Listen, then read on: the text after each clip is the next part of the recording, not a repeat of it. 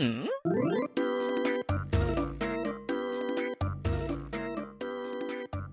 总有一条新闻让你想呵呵，这里是呵呵新闻。海底捞又上热搜了，不过这次海底捞不是为了道歉，而是为了告状。嗯，海底捞状告河底捞商标侵权。从公开资料来看，海底捞成立于一九九四年。是一家以经营川味火锅的店，而河底捞餐馆于二零一八年九月二十号核准登记。海底捞认为，河底捞餐馆使用的河底捞标识与海底捞公司核准注册的海底捞商标为近似商标。被告河底捞餐馆却认为，河底捞的标识与原告海底捞公司的海底捞标识不属于近似商标。两者对于提供的菜品系列以及提供服务的方式也是截然不同的。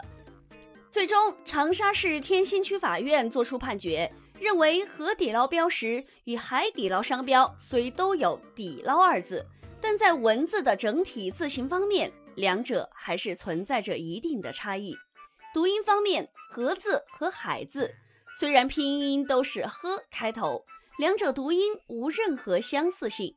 其次，海底捞公司旗下所有店铺经营的菜谱全部是川菜系列的火锅，而河底捞餐馆经营的菜谱是典型的湘菜系列，故被告河底捞餐馆不构成对原告海底捞公司的注册商标“海底捞”的商标权的侵犯。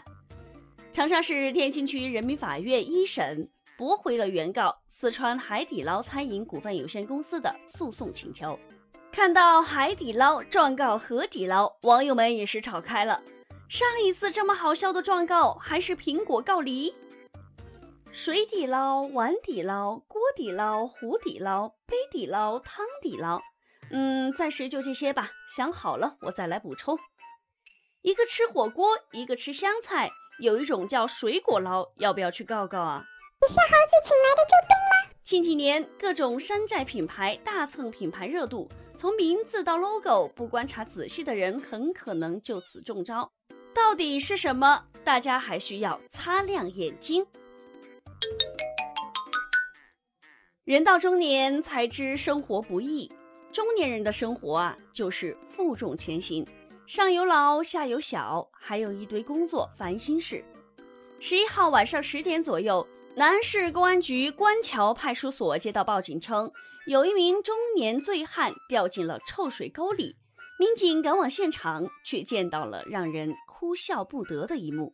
受米克拉带来的降雨影响，南安官桥镇村口的这条水沟有点积水，而且有很多淤泥，臭气逼人。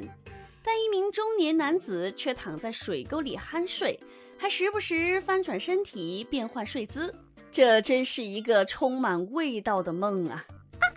水沟旁，另一名男子坐着，也是一脸的醉意，语无伦次的。民警将坐着的男子安排到旁边休息，并试图唤醒睡在臭水沟里的男子，但是无论怎么呼喊，都无法将他叫醒。在七八个人合力下，大家终于将醉酒的男子拉出了臭水沟。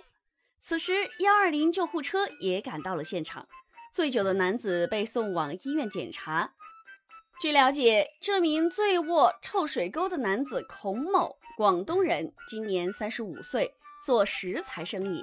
他朋友当时有介绍，这两天从广东那边过来，在水头谈石材的生意。这两天是应酬客户、洽谈业务。事发当晚，两人在附近一家饭馆应酬，喝完准备回去时已不胜酒力。两人走到官桥前五路口时，孔某不小心跌入了水沟。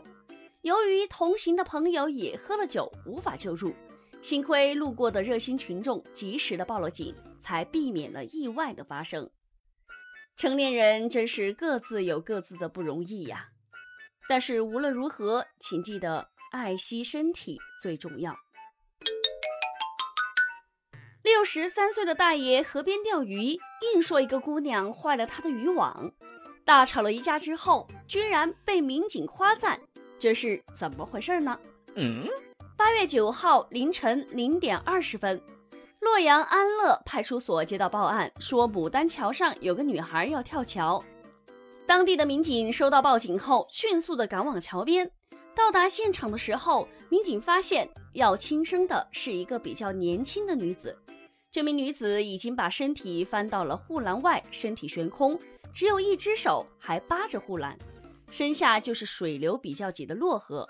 如果女孩掉下去的话，哪怕不会被溺死，也有可能被河水给冲走，难以生还。民警艰难劝告女子不依，陷入僵局。没想到现场有一个老大爷散着步就走到了女子旁边，还跟女子说起了话，说姑娘踩的位置是她放渔网的位置，要跳桥可以，可不能踩坏了她的渔网。女子本来就因为失恋喝了酒，还吃了头孢，心情不好。更不要还有人在身边像唐僧一样絮絮叨叨了，他也没看到啥渔网，这老头就是来碰瓷的吧？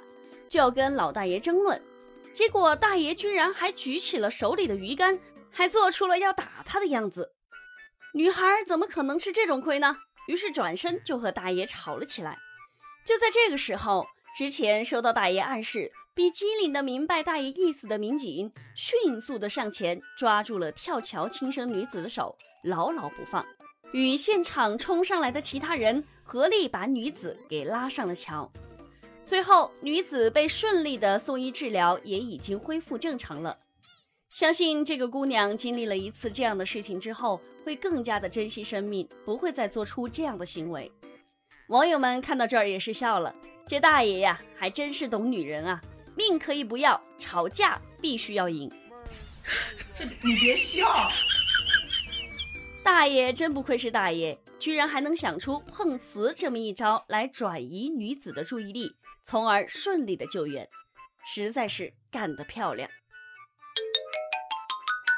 好了，感谢收听呵呵新闻，本节目由喜马拉雅和封面新闻联合播出。